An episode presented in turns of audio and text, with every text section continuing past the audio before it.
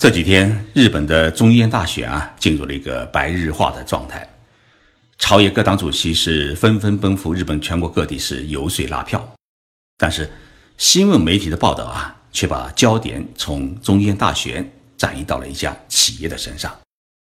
因为这一家日本赫赫有名的大企业被发现将不合格的金属产品呢篡改为合格产品，而且这些材料和产品呢。提供给了五百多家日本和海外的企业使用，把整个的日本制造业坑害了一遍。这家企业就是日本最大的钢铁企业之一的神户制钢公司。今天节目我就跟大家来聊一聊神户制钢，看看这家企业的问题到底出在哪里，对于我们中国企业有哪一些借鉴。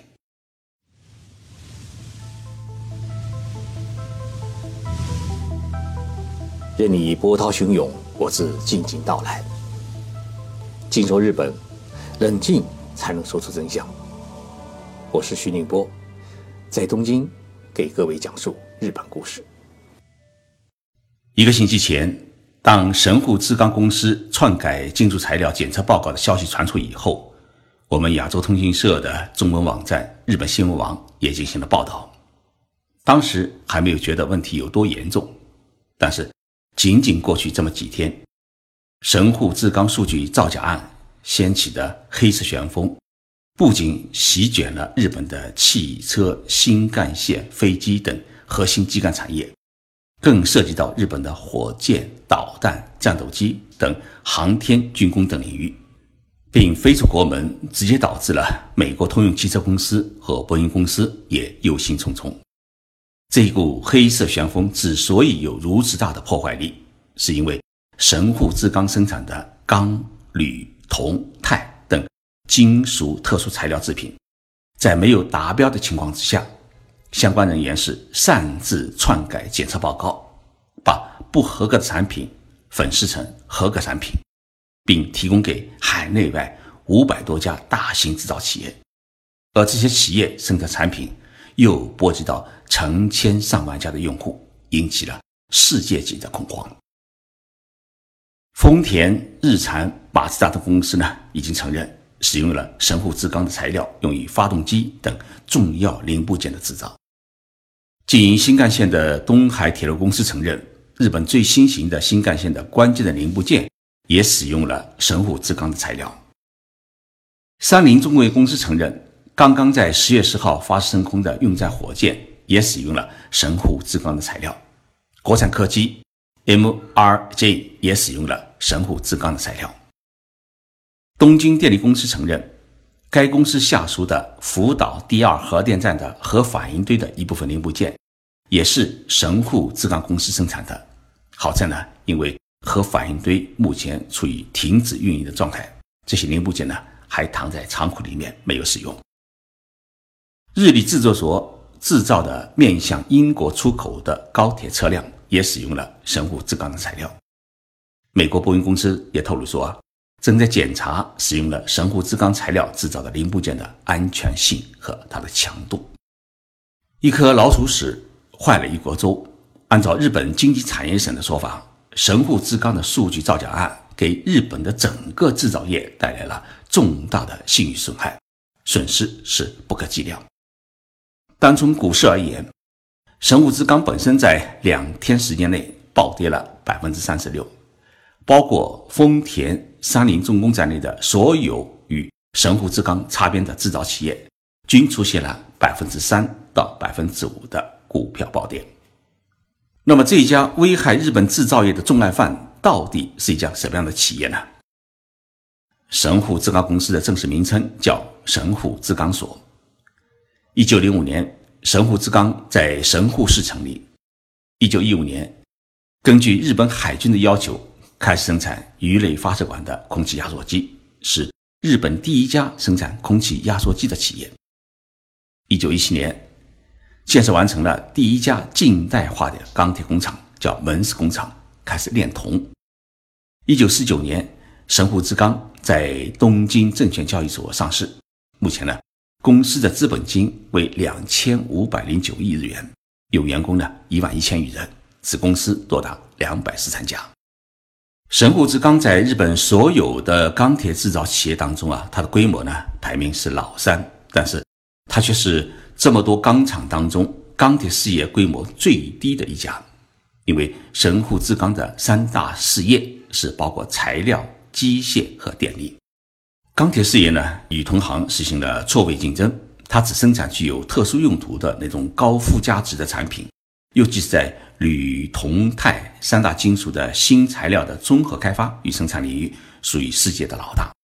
世界顶尖的特殊金属材料几乎呢都是出自于神户制钢之手，因此世界上。多数的大型制造企业以及军工企业呢，都在使用神户制钢生产的材料，都是神户制钢的客户。那么，这么一家优良的百年钢铁企业，它为什么会出现产品数据造假的问题呢？原因呢，有主观的，也有客观的。归纳起来呢，有这么四条：第一，神户制钢它经营出现了问题。一九九零年。日本经济泡沫崩溃以后啊，整个的日本钢铁企业进入了去产能求生存的寒冬时节。神户制钢从事业的高峰期跌到了低谷，他还没有缓过气来。一九九五年，神户发生了七级大地震，主要的工厂车间被震塌，高炉呢也倒了地。好不容易熬到二零零二年。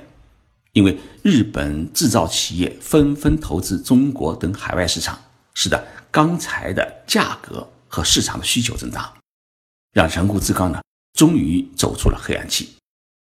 鉴于这个教训，神户制钢呢开始实施脱钢材的战略，以研发生产特殊金属材料为核心，开展多种经营，维护企业整体的利益。但是，在过去两年。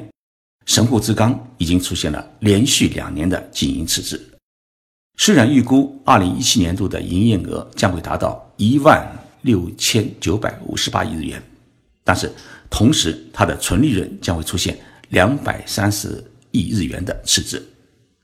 如何消灭赤字？神户制钢开始了偷工减料，对铁、铝、铜粉的配比进行调整，从原料上下功夫。当然。生产出来产品有时无法达标，于是对产品的检测数据报告进行了篡改，以符合日本政府颁布的日本工业规格来蒙骗客户。第二呢，是一种创业精神的赏识。神户制钢成立已经是一百十二年，和许多的日本大企业一样，创业一族已经不复存在，现在基本上都是属于经理人当家。现任的神户制钢公司的社长叫川崎博也，他就是一个典型的经理人。他从京都大学硕士研究生毕业以后啊，于1980年进入了神户制钢工作，从一名普通的技术管理干部做起，一步一步上升为公司的经营者。58岁时啊，熬成了公司的社长，预定任期是五年。川崎社长与做假账的东芝公司前社长一样。守家是他们的第一责任，不出现赤字是最重要的经营目标。因此，只要不出乱，不出现赤字就是万岁。这一理念不仅是神户制钢，也是日本许多大企业经理人的共识。在这一共识的驱使下，日本大企业的经营者们陷入了一种保守经营，甚至为了避免决算报告当中出现赤字，做假账粉饰业绩的怪圈。不仅处处表现出了不愿意承担责任的经营姿态，而且将企业的创意精神也调之云外。二零一四年一月，川崎在就任社长之后的第一次新年致辞当中，曾经将公司的经营目标设定为二零一五年度确保一千亿日元的利润。但是呢，二零一五年神户制钢亏损了八十亿日元。二零一六年。它的赤字额扩大到一百二十亿日元，二零一七年度赤字额预计会进一步扩大到两百三十亿日元。为了抹平赤字，使得自己当家的声誉啊不至于一塌糊涂，神户制钢就开始了从上到下的全方位的造假。第三，成本控制导致了造假问题的频发，从三菱汽车伪造燃料数据。到东洋橡胶公司伪造免征装置，从东芝做假账到如今的神户制钢篡改产品检测报告，一个客观的原因是日本制造业整体处于不景气的状态。同时呢，因为国内内需市场的低迷，海外市场的竞争的激烈，导致客户对原材料价格的价价要求是越来越多。同时，日本政府对原材料和工业产品质量的标准要求是越来越高，无论是汽车行业，还是车辆制造行业，甚至是制造行业，控制成本成为遵收遵义的一个很重要的手段。而控制成本的要求转嫁到原材料制造企业，直接导致了原材料生产商走上了偷工减料的道路。第四呢？技术良心的丢失，精益求精是日本工匠精神的核心。这一核心呢，曾经令日本的制造业创造了世界的辉煌。但是，由于日本大企业官僚体制的盛行，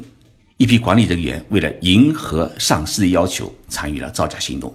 而许多人以不迟到、不早退作为自己的职业生涯准则，使得过往那种为了一项技术的创新与品质的维护。不惜与上司顶撞，甚至选择离职相抗衡的技术良心出现了丢失。相反的，那种唯上和脱离现场的官僚习气是越来越重。使用神户制钢未达标的金属材料制造的产品，会不会引发事故？参与制造和运营新干线的 JR 东海铁路公司的社长说了一句实话，他说。对于神户制钢未达标的金属材料，他们进行了检测，发现这些未达标的数据其实与日本的国家标准相差不是很大，因此对于金属制品的强度和使用安全不会带来什么大的问题。问题是神户制钢公司它背叛了客户的信任。我觉得东海铁路公司社长的这句话是说出了神户制钢公司。篡改检测数据报告的问题的核心，神户制钢公司之所以引起众怒，是因为他背叛了长期以来采购他们产品的客户对他的信任。无论是丰田汽车公司，还是三菱重工业集团，包括美国的通用汽车和波音公司，对于世界上这家赫赫有名的百年钢厂是充满了信赖。正因为有这种信赖，所以建立了长期合作的供求关系。但是，神户制钢公司把这种信赖关系背叛了，而这种背叛呢，也使得长期使用他们材料的这么多的客户不得不面对几十万、几百万的用户的质询。日本的一些汽车公司开始在考虑要不要回收安装了神户制钢公司提供的材料制造的零部件的汽车。最为头疼的问题是，作为下游的制造企业。马上要找到一家可以替代神户制钢的特殊金属材料的供货商，事实上是很难的。神户制钢的造假问题，毫无疑问会导致目前的经营班子出现集体的引咎辞职。同时，因为客户的索赔，公司的经营赤字也会出现几何级的暴增。神户制钢已经决定抛售不动产，但是区区几百亿日元的收益将无法填平日益增多的赤字。神户制钢还能不能生存下去，已经不是一个重要的问题。最关键的是，神户制钢诱发的日本制造业信誉危机如何在国际市场上寻求恢复，这才是大事。这几天我接受了中国几家电视台和报纸的采访，叫我谈谈神户制钢的造假问题对于中国企业的启示。我觉得，中国企业在这一方面的问题也不会太少。正如网友们在我的微博上留言所说的那样，中国企业没有资格嘲笑神户制钢。但是，当中国正在迈向制造大国，并努力成为世界制造强国的过程当中，神户制钢公司至少给我们中国企业留下了两大教训：第一，任何愚弄客户的行为都是一种背叛的行为，终究将会搬起石头砸自己的脚；第二。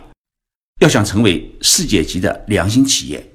哪怕少挣钱，也要坚持诚信为本的宗旨。谢谢大家收听这一期的节目，我是徐静波。要购买正宗的日本好产品，请用 iPhone 手机搜一个叫“全日空海淘”的 APP，那是日本全日空航空公司经营的海淘网，可以在中国下单，从日本呢直接发货送到中国的客户手中。如果听众朋友想看这一期节目的文字稿，请搜微信公众号“静说日本”。这个公众号呢是我的个人公众号，文章呢更新比较快。我这几天呢，哎，在参加上海市海联会的一个考察团，在贵州考察，所以今天的节目呢是在遵义市的一家酒店里面录制的。由于隔音设备很不好，所以呢可能会有些杂音，请大家多多原谅。我们下周三再见。